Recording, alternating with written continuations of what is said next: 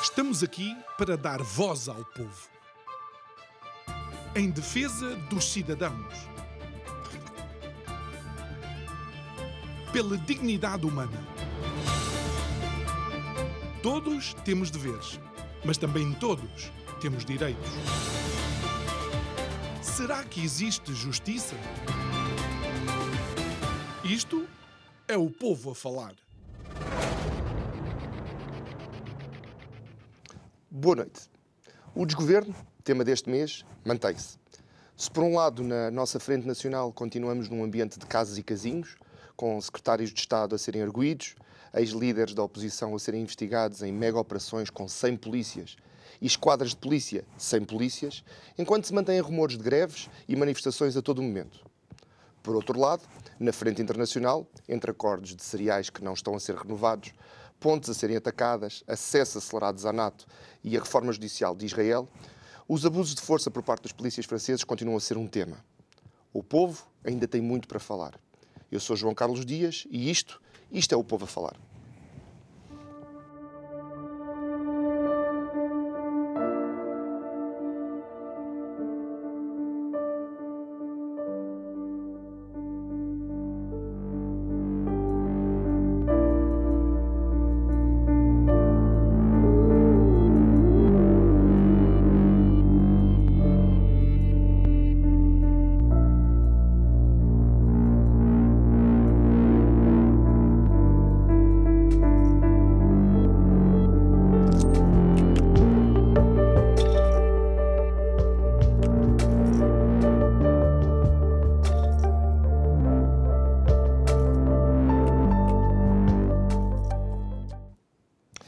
Dar as boas-vindas a todos os que nos estão a acompanhar via Curiacos TV, também através da Vida FM, na rádio.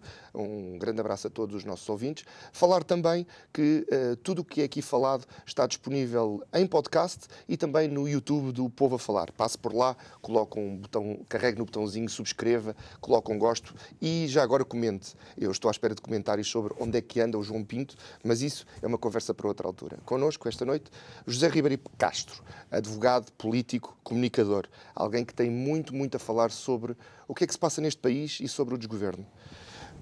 Caro Ribeiro Castro, eu tenho feito uma pergunta provocativa ou, ou, ou, provocadora a todos os convidados desde que aqui estou. A sua é muito simples. O desgoverno é para continuar? Bom, aparentemente, eh, bom, em primeiro lugar, eh, boa noite, João, e boa noite aos nossos eh, telespectadores. Aparentemente, dir-se-á que sim, porque o traço mais característico deste ano é que estamos, num certo sentido, num pântano. É? Aquele pântano que uh, António Guterres uh, não quis quando se demitiu. Ele está aí e aparentemente para ficar, porque uh, os portugueses votaram em 30 de janeiro do ano passado, atribuindo de uma forma não esperada a maioria absoluta ao Partido Socialista, basicamente porque queriam estabilidade e sentido de perspectiva. E não é isso que temos tido o governo eh, tem vindo a ser atravessado eh, por crises consecutivas, autoinduzidas, portanto, são coisas que vêm de dentro do próprio governo ou de dentro do Partido Socialista e das suas lutas pelo poder eh, internas? à sucessão de António Costa, o que é de facto uma coisa surrealista, quer dizer, que um partido que tem a maioria absoluta, em lugar de responder ao país, se entretém com as suas eh, questiúnculas e projeta isso Para na estabilidade política. E, e, e, por outro lado, há um conjunto de problemas eh, que têm vindo a ser adiados, que, que, continuamos alguns há duas décadas ou mais. Questões outros, realmente estruturais? Que, questões de fundo e que não são atacadas de uma forma consistente, nem se vê que os ministros das respectivas pastas uh, estejam a agarrar e a transmitir uh, transmitir sentido de, de, de, resposta e de futuro. Eu, eu, fiz aqui uma lista para ver. Não diga que é os 13 nomes que, que não, perdemos não, desde o início não, da, são, desta legislatura. Olha, na educação, escola pública, enfim, nós, está um caos, não é? enfim, eh, minado por greves e uh, uma ofensiva ideológica da extrema-esquerda dentro das escolas públicas, nomeadamente a cavalo da ideologia de género, enfim, e com esta coisa caricata das casas de banho. E, e, e sem, e sem uh, fim à vista, porque parece que não há comunicação entre o Sim. governo e os sindicatos. É isso, não, não, não, dizer, não é transmitida uma visão mobilizadora. E isso é muito grave, porque fala-se muito na geração melhor preparada de sempre, enfim, há problemas de, na empregabilidade dessa geração.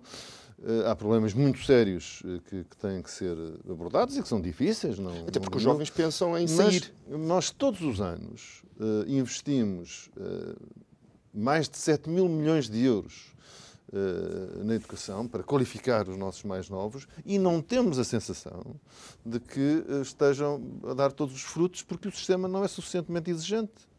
Eles quase podiam entrar na, na, exportação, não é? Estamos a exportar jovens Bom, muito bem preparados, já, alegadamente. Isso já no fim, mas o problema é, enfim, desde logo no ensino básico e no ensino eh, eh, secundário, uh, pronto, há ali problemas que, que, que, estão a ser resolvidos ou mascarados com a falta de, de, de exames, quer dizer, por, por respostas de falta de exigência, quando as políticas educativas para fazer render esse investimento que o país faz de 7 mil milhões de euros, é preciso exigência. Enfim, como diz o povo, no seu ditado, de pequenino é que se torce o pepino. Portanto, é quando nós somos crianças e jovens que temos que aprender a desenvolver os nossos talentos. Segundo a saúde, saúde, o SNS, a saúde pública, etc. Mas, enfim, há um, há um caos, há erros grosseiros eh, no abandono de algumas PPPs e, portanto, uma, outra vez a opção ideológica e, e, também está minado por greves e por conflitos que ainda não viram e, e adiamentos e uh, fechos, portanto, há, uh, há uma gestão de recursos incapaz. A justiça. Nós vivemos com um espectro terrível, é?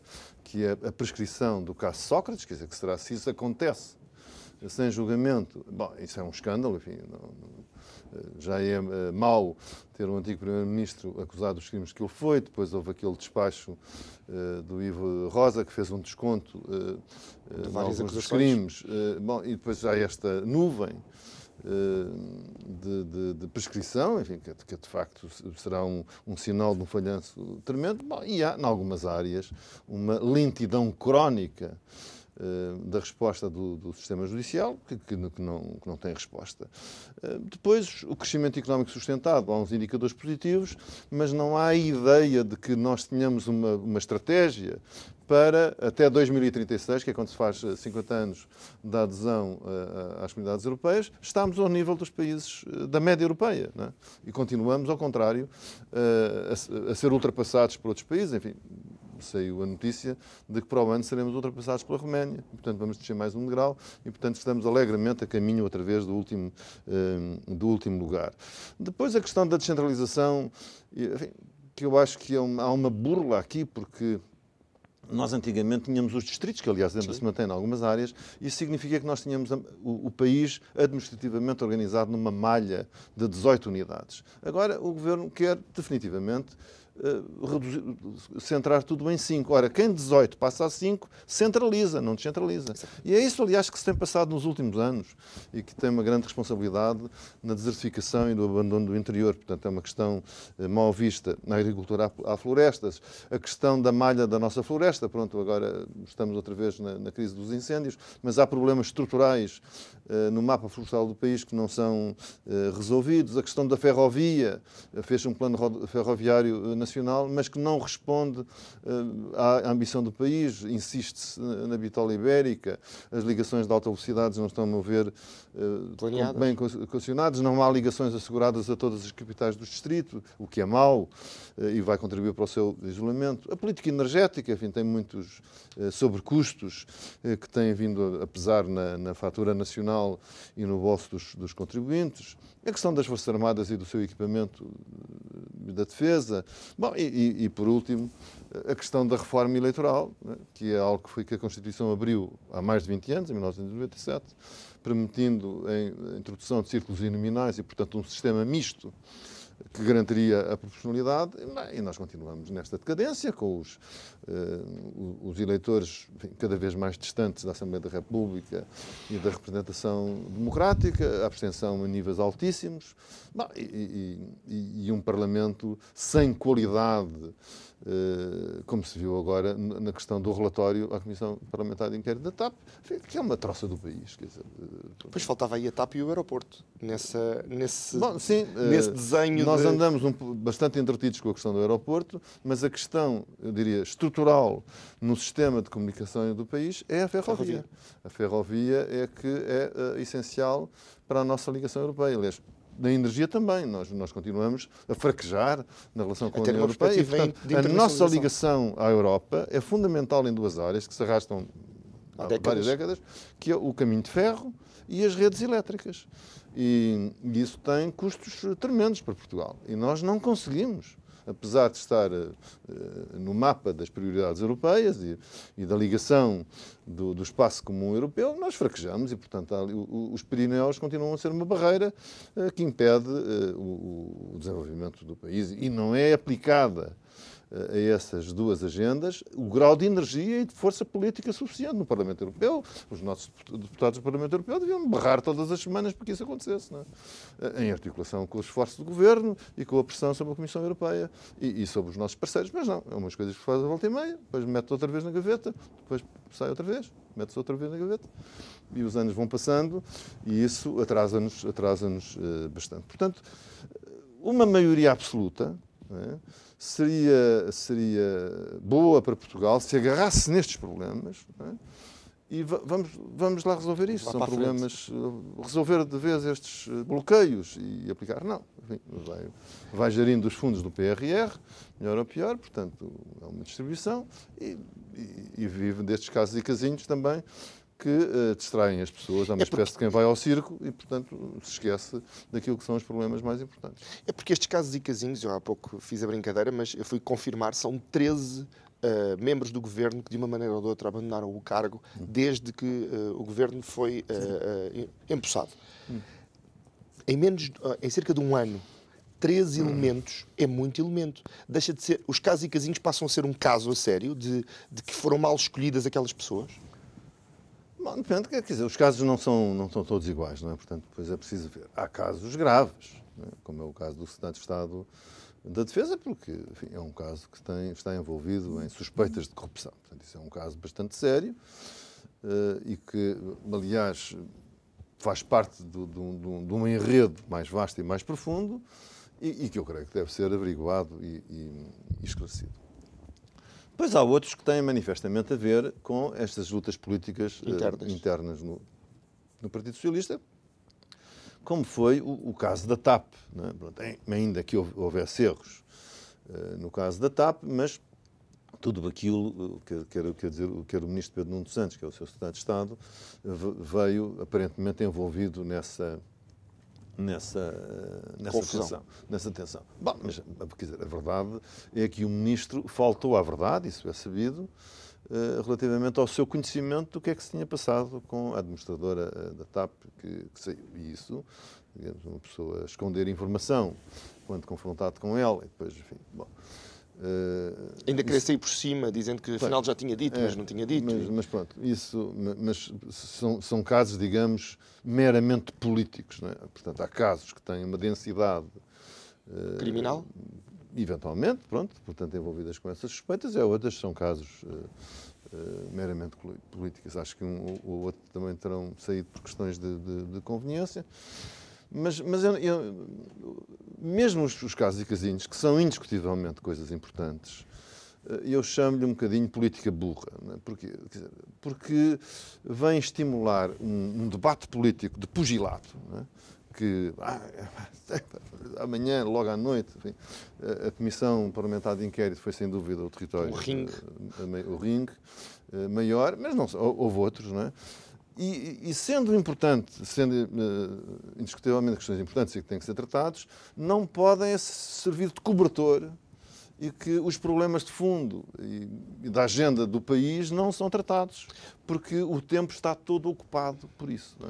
Portanto, a política uh, inteligente é conseguir tratar disso e, portanto, condenar, obviamente, os excessos, a questão do computador, do, do, do, do adjunto do Ministro das Infraestruturas, enfim, dizer, são questões que, que têm a sua importância, merecem ser eh, reprovados e condenados, mas não podem uh, esconder estes temas, que têm que. Estes é que têm que ocupar a agenda. o estado da educação, o estado da saúde, o estado das infraestruturas, a questão da ferrovia, a questão do, da, da, descentralização eh, e da regionalização. Vamos acabar com o, com o abandono do interior ou vamos continuar o abandono do interior? Essa é a questão fundamental. Mas aí, aí deixe-me colocar-lhe uma provocação. Outra vez. Eu, eu, eu, eu, pensava que era mais simpático que o João Nuno, mas eu também tenho provocações para fazer aos convidados. Sim, como é que se pode debater com um governo que o líder da o, como é que a oposição pode debater com um governo cujo seu ex-líder está a ser investigado e entram 100 polícias em várias sedes de, de, de, partidárias, são levados telemóveis, são investigados computadores.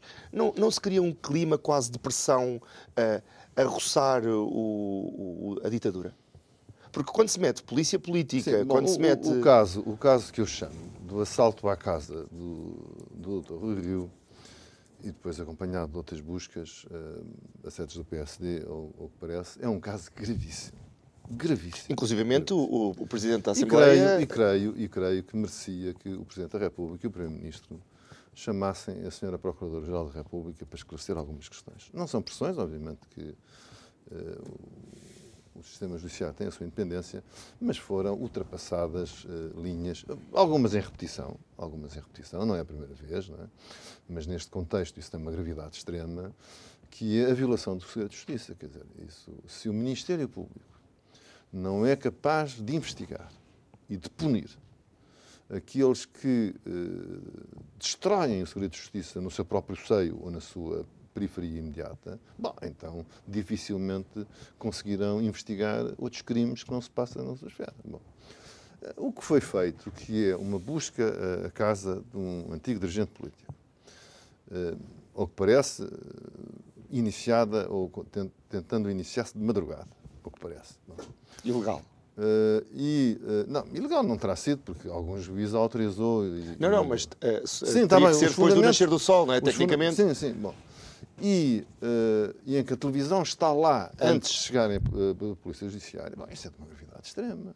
Que, lá está, não é a primeira vez, mas uh, estas coisas são gravíssimas. Bom, primeiro, porque é uma violação dos direitos das pessoas, e depois porque fazem mal à justiça, porque este tipo de atuação das autoridades uh, judiciárias uh, cria uma sob-expectativa na opinião pública que há ali uma coisa gravíssima, aquilo que foram crimes extraordinários, ali são uns bandidos. São todos iguais? São todos iguais. E, e, depois não dá nada, porque o caso de facto não tem nada. Uh, há um desconhecimento completo do que é a legislação aplicável, no meu entender, no Ministério Público neste caso, ou do que é o sistema político. Bom, uh, e, uh, e, de qual é o papel dos partidos políticos democráticos que são financiados pelo Estado, são financiados pelo Estado uh, para desenvolverem as suas atividades e têm, obviamente, liberdade de funcionamento. Uh, o próprio Tribunal Constitucional, às vezes, quando se fazem queixas pronto, internas, como estes casos do Chega, enfim, ou outros partidos é, que vão ao Tribunal Constitucional, ele, ele aplica um princípio que chama o princípio da intervenção mínima. E é o Tribunal Constitucional. Constitucional o último grau da justiça. E, portanto, porque percebe que se, se, se entra eh, dentro do, do, funcionamento do sistema dos, dos, partidos políticos, cada um deles, estamos eh, a lesar a liberdade política das pessoas e, e, e, das instituições em que se funda a própria eh, existência da democracia, porque depois esses procedimentos são instrumentalizados ao serviço de adversários políticos e, portanto, seria a, a selva do ponto de vista eh, democrático. Portanto, mas o caso em si não tem fundamento, quer dizer, os grupos parlamentares são órgãos dos partidos políticos, basta ir aos estatutos de cada partido político, está lá. E, portanto, é, é impossível eh, traçar uma barreira eh, entre eh, o que é o funcionamento do partido no Parlamento e do partido cá fora, porque eh, os deputados são eleitos pelo partido, por listas feitas pelo partido. O escrutínio da própria atividade dos deputados, se é organizado, é feito pelos partidos, porque é junto das suas sedes ou das suas representações locais que as pessoas prestarão contas aos seus diretores, aqueles que prestam, que são. Que são portanto, é, é, é completamente impossível e, portanto, essa é uma das vias de financiamento público do, dos partidos. Portanto, é, é uma enormidade do ponto de vista da construção. É uma desigualdade gritante, porque se os magistrados que construíram essa ideia Bom, então os crimes são crimes públicos e, portanto, deviam ter partido sobre todos os outros partidos parlamentares de imediato a verificar uh, se faziam ou não as mesmas coisas, mas não. Uh, tinham ali uma vítima e aqui vai disto. Uh, bom, e depois, de facto, uma coisa completamente desproporcionada uma coisa completamente desproporcionada. Isso, enfim, não, não, não fugia. Portanto, ele era notificado, o doutor Rui Rio, para se apresentar uh, no DIAP ou noutro órgão, pronto, para, responder. Não é preciso fazer isto. E, e, aparentemente, tendo feito em casa dele recolha de, de material uh, pessoal ou político que não tem nada a ver com o caso. Claro. Portanto, é um caso gravíssimo de violação de direitos, liberdades e garantias, que o Ministério Público tem que ter em primeira linha, de, de, de, de enxovalho eh, ao segredo de justiça e, portanto, à respeitabilidade do sistema judicial. Isto é fundamental porque nós autorizamos as autoridades judiciais a exercerem poderes extraordinários, vigiarem o meu telemóvel, escutarem, ser objeto de escutas, penetrarem o, correio eletrónico. Quer dizer, nós autorizamos isso porque isso é essencial para a nossa própria Segurança. defesa para a nossa própria segurança. Contra a criminalidade organizada, contra o terrorismo, contra os bandidos, contra não sei o quê. Pronto, portanto, nós aceitamos que as, há um conjunto de autoridades muito limitadas que têm poderes para fazer isso. Agora, isso não é eh, para os jornais estarem a escutar-nos ou para toda a gente estar é que é a verificar-nos. Quer dizer, isso não. Dizer, isso, não. Isso, isso é outra coisa. Portanto, o, o, o Ministério Público tem que velar que os poderes extraordinários de investigação que tem, e bem, são usados exclusivamente por si e na salvaguarda dos direitos das pessoas. Senão, um dia, um dia alguém vai acabar com isto tudo e nós vamos ficar todos mais fracos. Eu agora tenho um recadinho para dar. Um, o Prémio, Prémio Tágides continua a nomear os campeões anticorrupção. Aproveito para relembrar a nossa convidada de segunda-feira, Laurinda Alves, que esteve aqui como diretora do Prémio Tágides, uh, e eles uh, continuam a pedir aos nossos espectadores que nomeiem os seus campeões. Agradeço também a todos os que nos acompanham nas redes sociais e mandam comentários. Muitos deles a perguntar onde é que está o João, mas, mas pronto, também podem perguntar coisas sobre mim. Uh, dizer também que esta emissão e todas as outras estão disponíveis no Facebook através do YouTube e que pode saber tudo e mais alguma coisa através de curiacostv.com. Ribeiro Castro, mas quando nós damos este poder às autoridades e as autoridades depois fazem coisas como o que aconteceu com o cartoon da RTP, que uh, a dada altura já estava um ministro a ligar para o diretor de informação, a dada altura já havia ali uh, este, este, este superpoder que estas autoridades têm, leva-me àquela pergunta clássica de quem policia os polícias. Bom, esse, essa questão do cartoon eh, pode ser visto de vários ângulos. Bom, de facto, existe liberdade, liberdade de expressão.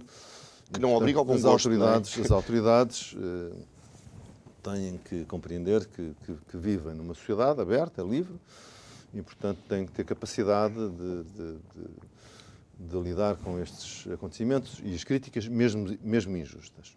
Eu, por acaso, eu vi esse cartoon logo que foi emitido e percebi que aquilo tinha a ver com o que se tinha passado em, em França. França. Em França.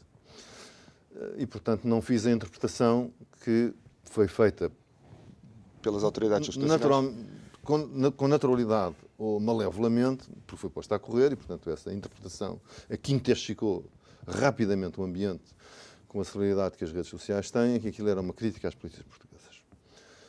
Uh, e é isso que desencadeia. Uh, já viste, já viste, já viste. Bom, e, portanto, que desencadeia, digamos, uh, essa, essa sensibilidade relativamente a uma crítica inoportuna, injusta, deslocada, sem sentido e que conduziu a isso. Bom, mas mesmo na questão em França, isso significa que, infelizmente, a comunicação social portuguesa deixou-se ficar refém, superficialmente, eh, da interpretação eh, mais publicada do que se passou em França.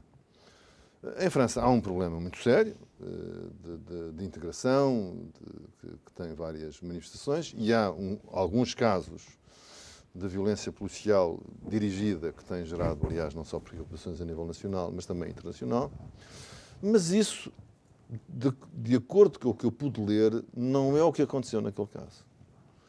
Uh, aquele caso, daquilo que eu pude ler, foi uma infelicidade que aquele jovem tenha, tenha morrido por um tiro de, da polícia, uh, sendo que, daquilo que eu pude ler, uh, ele deu causa a esse desenlace fatal. E o polícia, que teve a infelicidade de disparar a arma, portanto, perante uma investida do carro que fugia contra ele e o seu colega, eh, ele prestou os primeiros socorros ao jovem atingido, quando os companheiros desse jovem que morreu fugiram, não lhe prestaram segurança nenhuma.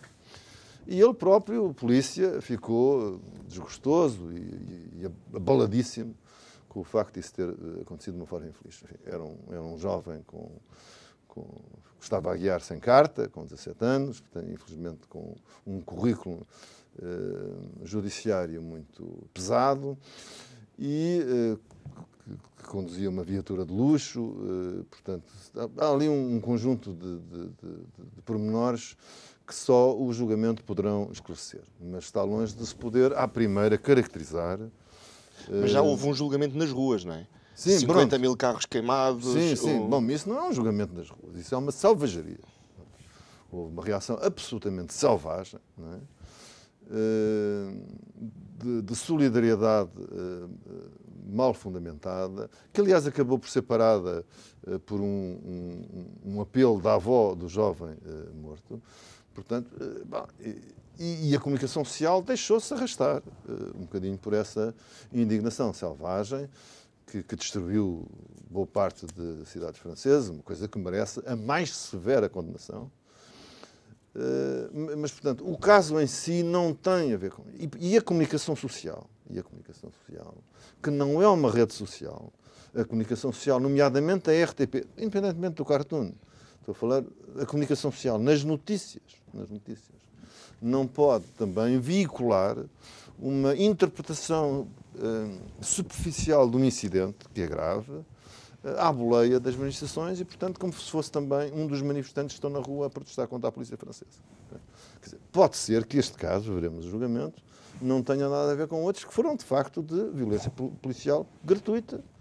Eh, enfim, também não se pode dizer que, são, que é a polícia francesa, pronto, enfim, os agentes policiais, como as Forças Armadas, como uh, médicos, como professores, como políticos, pronto, há, há, há, maus casos e, portanto, não, não se pode generalizar uh, também, também a todos. E, portanto, esse cartoon também releva de um preconceito que, se calhar, o julgamento vai desmentir. Bom, agora, eu acho que o, o eu acho que se podiam manifestar. Enfim, o, o facto de, de, o cartoon ter gerado indignação não quer dizer que essa indignação não possa ser exprimida, não é? Bom, mas não pelo diretor nacional da PSP, nem pelo Ministro da Administração Interna. Eh, eu acho que essa indignação. Depois isso leva-nos à tal percepção, não é? Pronto. Eh, e, portanto, enfim, houve várias pessoas que manifestaram o seu sentimento político e, portanto, de solidariedade com os polícias que teriam sido atingidos, e isso faz parte da opinião pública e do fluxo da opinião pública. Eh, e, portanto, faz, faz parte de um ambiente de liberdade de expressão que se choca em duas opiniões diferentes. E, agora, eh, as pessoas que têm funções de autoridade não devem uh, tomar posição enfim, a, a, menos que uh, houvesse ali um, um comportamento uh, dirigido e intenso. Mas não, tratou-se de, um, de um cartoon, a meu ver, infeliz, como lhe disse. Portanto, eu critico o cartoon e a minha opinião relativamente ao cartoon, mesmo em França, é crítica. Uh, acho que o caso não, não justifica isso, mas, enfim, faz parte da liberdade de expressão do cartunista manifestar e de eu criticar. É, é, voltamos àquele problema do Je suis Charlie. É que é, toda a gente é a favor da liberdade de expressão até entrar na, na sua própria liberdade. Sim. E a liberdade de expressão não implica bom gosto. É, é, voltamos ao mesmo, ao mesmo caso dos, dos cartazes Sim. de António Costa com feições suínas, não é? Sim, isso foi, foi, foi, foi muito dito. Os, os casos não têm, não têm semelhança. Eu também acho que aquela crítica a António Costa, acho que é. Que mau gosto, não é? Acho que não é racista. Que, sim, sim. Não... Acho que não, que, não, que não é racista, mas pronto, é de um, de um mau gosto, nomeadamente os. O, o, os, a mim o que choca mais são os, os lápis. Os, os lápis enfiados nos olhos, acho que é uma coisa de uma grande brutalidade mesmo por um caráter de luta política. O ministro João Costa já tinha sido objeto do mesmo tipo de representação, mas, mas enfim, não tem nada a ver, a ver com isto. Embora seja curioso é? Que as mesmas pessoas que se indignaram com as críticas a este cartoon cavalgassem as críticas a outro e quase uma punição eh, pública do cartunista que foi seu autor. Enfim, faz parte da, da, da liberdade. Eh, da opinião pública. O Ribeiro Castro falou uh, uh, muito afincadamente dos mídias, uh, neste caso do, dos cartoon. esta, esta, um, estes ciclos mediáticos de 24 horas, dos canais de 24 horas de notícias, acabam por, por nos mergulhar em constantes críticas que depois desaparecem em 24 horas. Ou seja, o, o, a volta das notícias uh, acaba por nos fazer esquecer as notícias anteriores. Ainda há muitas coisas para resolver para trás. Falava há pouco uh, do caso de, de, Sócrates, mas agora já estamos todos preocupados com o, o caso de, de Capitão. Uh, Ferreira. Ferreira. Então, este, este bombardear de notícias uh, prejudica, e agora pergunto também ao advogado, prejudica o normal funcionamento das instituições? Bom, esse é, um, esse é um problema da comunicação social eh, moderna e contemporânea, que é uh, um bocadinho a destruição do tempo editorial. Eu, eu fui também diretor de informação Sim, de uma televisão e tive a ocasião de refletir sobre isso, e de então para cá, portanto desde 1995 até hoje, as coisas estão piores. Estão piores por causa dos online. É? Portanto, os online fizeram que também a imprensa escrita seja invadida por essa pressão. O que é que era o o exercício típico uh, da direção do jornal e da definição editorial. Era um exercício que se fazia a um determinado tempo do dia, em que uh, o diretor reunia com os editores, viam qual era a agenda, escolhiam os temas e depois uh, havia as cerimónias de fecho. Portanto, havia uma hora em que essas coisas tomavam. Bom, quando vem a rádio, deixa de ser um pouco assim, nomeadamente com os noticiários de meia, meia hora. Não? É? Portanto, a informação está em contínuo e é mais difícil editar coisas que estão em contínuo. Isso aconteceu também com a televisão por cabo. Uh, bom, e agora com os online, online, com os alertas e não sei o quê. Bom, portanto, uh, isso prejudica muito a capacidade de direção de um jornal, de uma rádio, de uma televisão, porque uh, a rua é a selva. Quer dizer, a rua.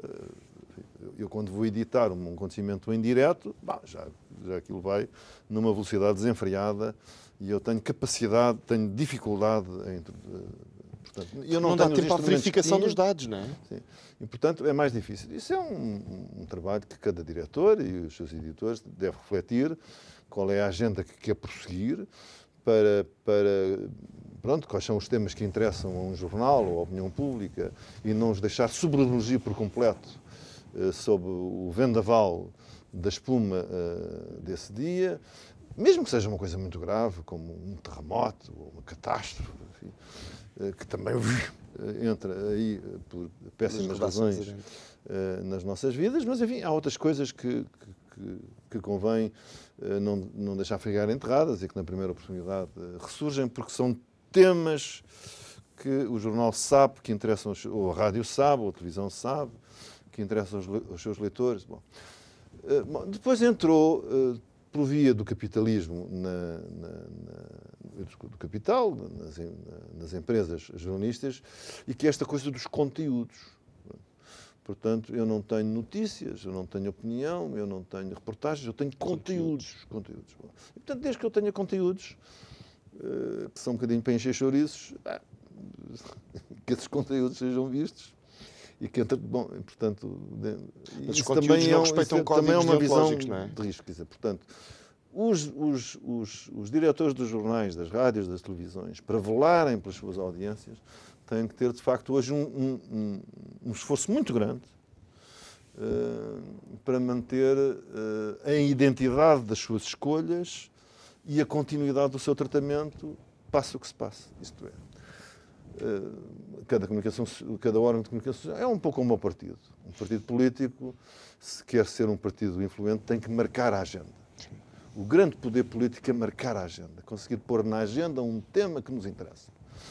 E dê para onde der. E a primeira luta política é pela agenda, pela ocupação da agenda. E eu diria que para a comunicação social é a mesma coisa.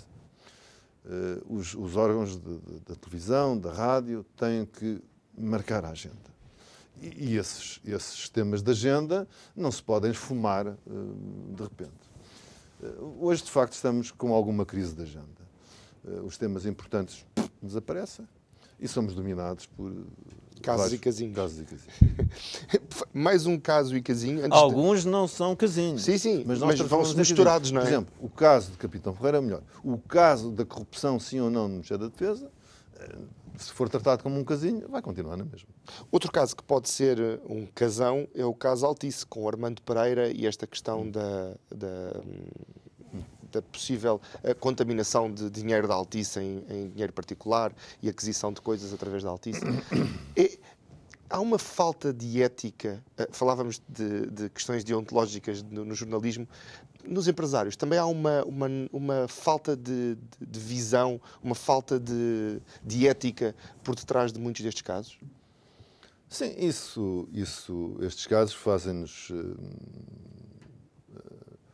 puxa-nos para aí. E é uma pena, quer dizer, é uma pena ver uma, uma empresa que foi a PT Portugal Telecom, uh, no fundo, hoje as pessoas ouvindo a Altice, se calhar perderam um pouco a noção disso, mas que é uma grande empresa, é um grande, é um grande ativo empresarial português, enfim, hoje já não sabemos bem o que é que é português ou não é, estar envolvido nesta questão. Portanto, é preciso deixar ver o que rola. Não, não é a primeira vez, nós já tínhamos tido, infelizmente, casos deste género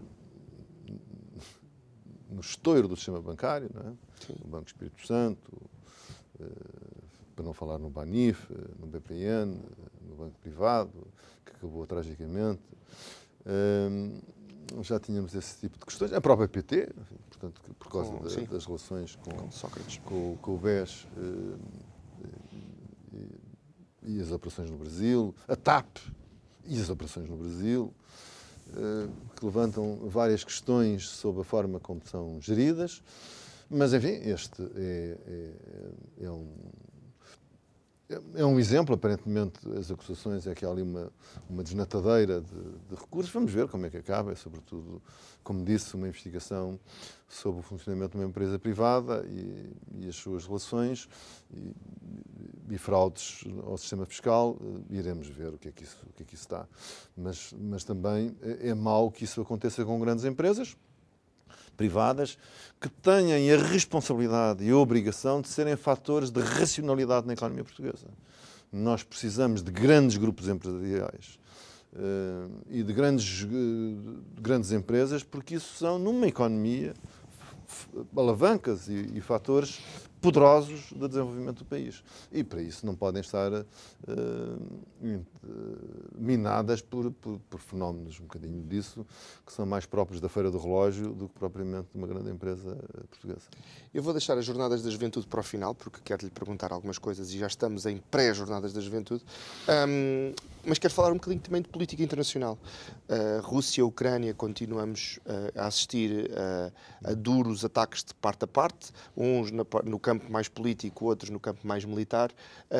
soubemos recentemente que a Rússia prepara-se para não assinar a renovação do contrato dos cereais, mas que, por outro lado, está-se a preparar para oferecer cereais à África. Pode ser uma jogada política no, no plano internacional? Bom, a Rússia joga com as suas armas, não é? E, portanto, eh, esta notícia que saiu eh, da não renovação do acordo contra os cereais é, é mais um, um, ataque violento ao mundo que, que, é feito pela Rússia. Aliás, eu, eu, creio que a Rússia, qualquer dia vou escrever sobre isso, mas eh, a Rússia declarou uma guerra às Nações Unidas. A guerra da Rússia é contra o sistema das Nações Unidas. É isso que a torna tão grave e tão uh, perigosa. Bom, e, enfim, os combates continuam, enfim, o baile estratégico continua a movimentar-se também, enfim, enfim com, com, perdas para a Rússia, como foi recentemente a confirmação da adesão da Suécia uh, à NATO, uh, mas, enfim, essa guerra era bom que acabasse e só há uma forma de acabar, é, é a Rússia retirar-se de um país que invadiu. Não há outra solução é essa que tem de acontecer. Este, veremos se há capacidade internacional de pressionar a Rússia a recuar, espero que sim. Espero que sim. Da, da outra vez também foi muito difícil.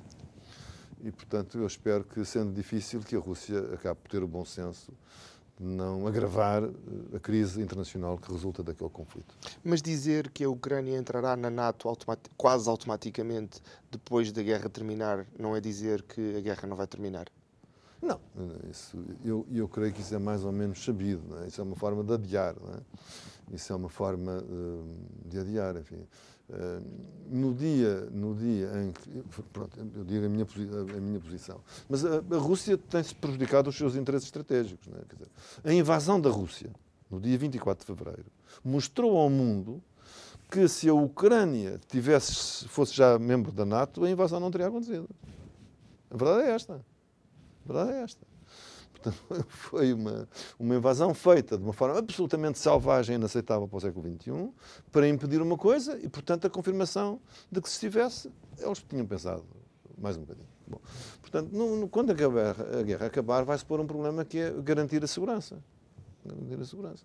Da Rússia, enfim, há uma declaração ocidental unânime que ninguém vai atacar a Rússia. Ninguém atacou a Rússia. Ainda hoje, Houve um, um, um drone ou outro, outro dia dois, uns drones sobre a, a ponte da Crimeia. Quer dizer, esta, esta uh, guerra tem sido uma guerra cruel, de tiro ao alvo do Kremlin sobre o povo ucraniano. Estão ali, trás, trás, trás, não é?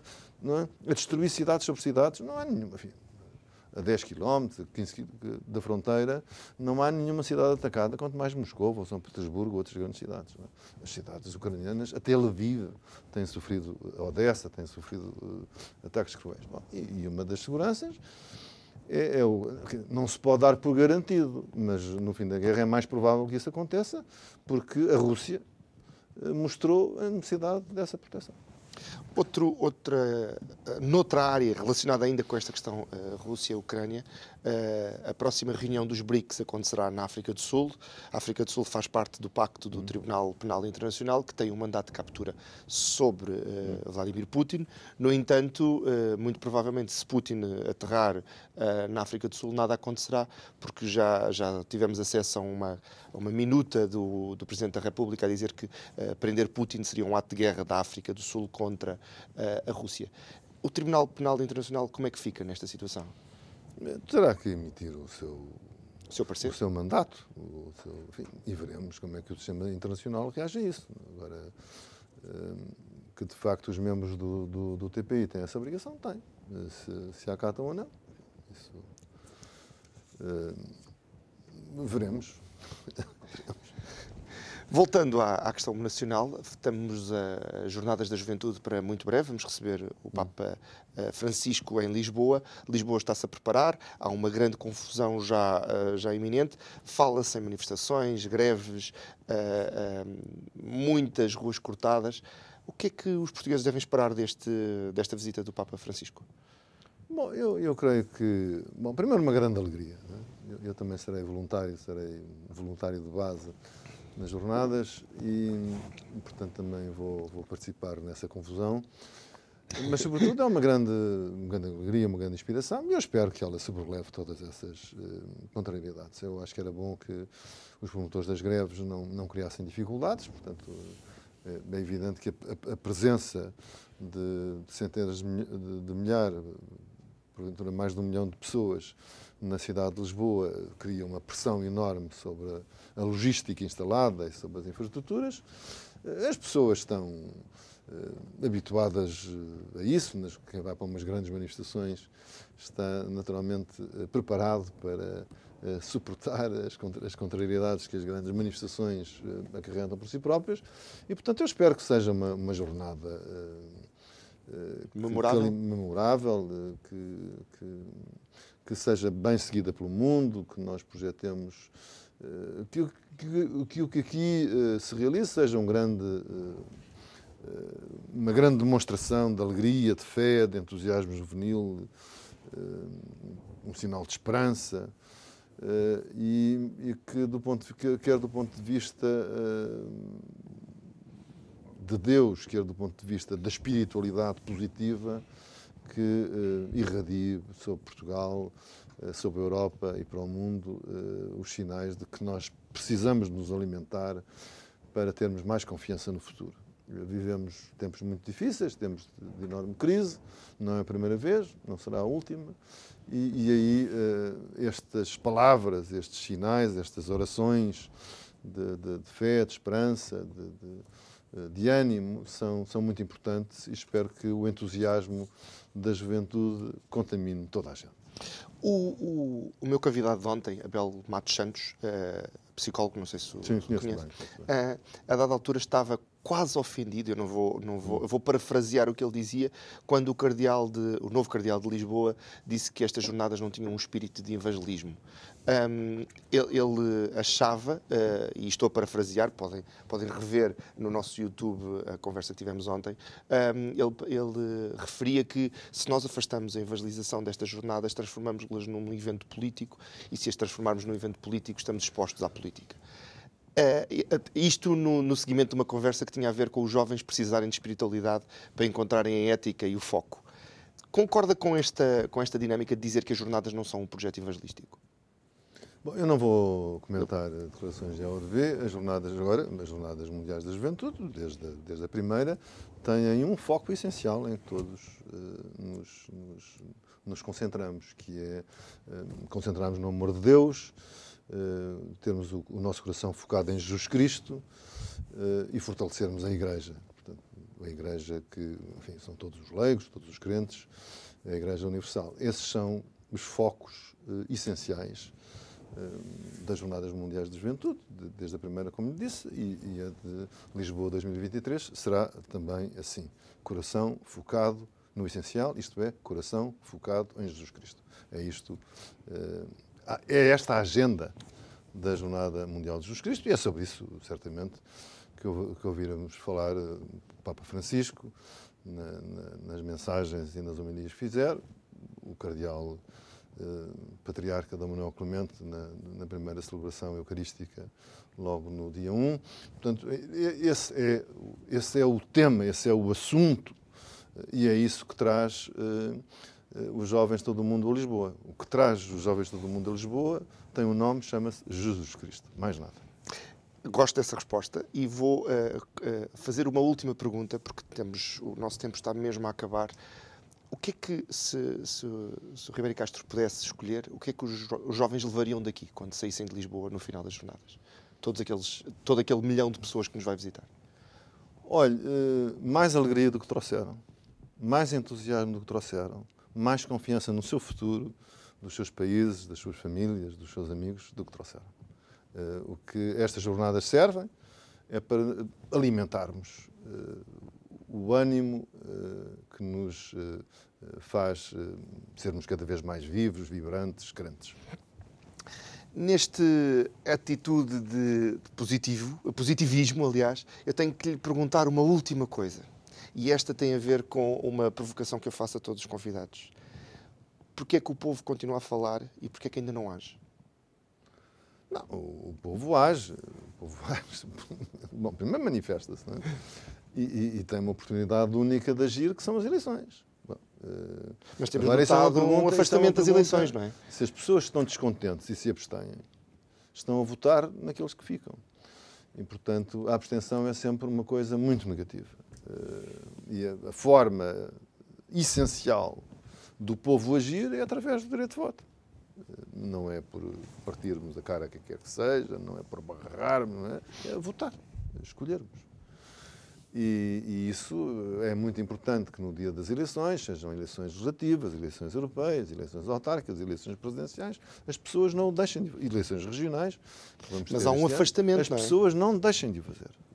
E, portanto, combatam dentro de si próprias uh, esse, esse afastamento. Bom, eh, eu defendo, como é sabido, uma reforma eleitoral para a Assembleia da República que melhoraria a relação do, com o povo com a representação e, portanto, combateria a abstenção, mas as pessoas têm que combater a abstenção dentro de si e das escolhas que existem, escolherem a menos pior, a melhor ou, no mínimo, menos pior. E, portanto, essa é a forma do povo agir. É? E, portanto, é isso que temos que dizer, sempre. Vote. O voto é a arma do povo, como se dizia uh, nos primeiros anos a seguir ao 25 de Abril. O voto é a arma do povo. E é isso que temos que fazer. Portanto, já sabe, comece a agir em vez de apenas falar. Comece a agir desde já carregando no botão subscrever na nova página do, do YouTube do Povo a Falar. Veja ou reveja alguns dos nossos convidados, comente e, se quiser, até pode criticar. Siga-nos também nas redes sociais e volte amanhã, seja aqui na Curiacos TV, seja na Vida FM em 97.1, eh, porque estaremos de volta com um convidado que vou tentar que seja tão bom como Ribeiro Castro. Até amanhã.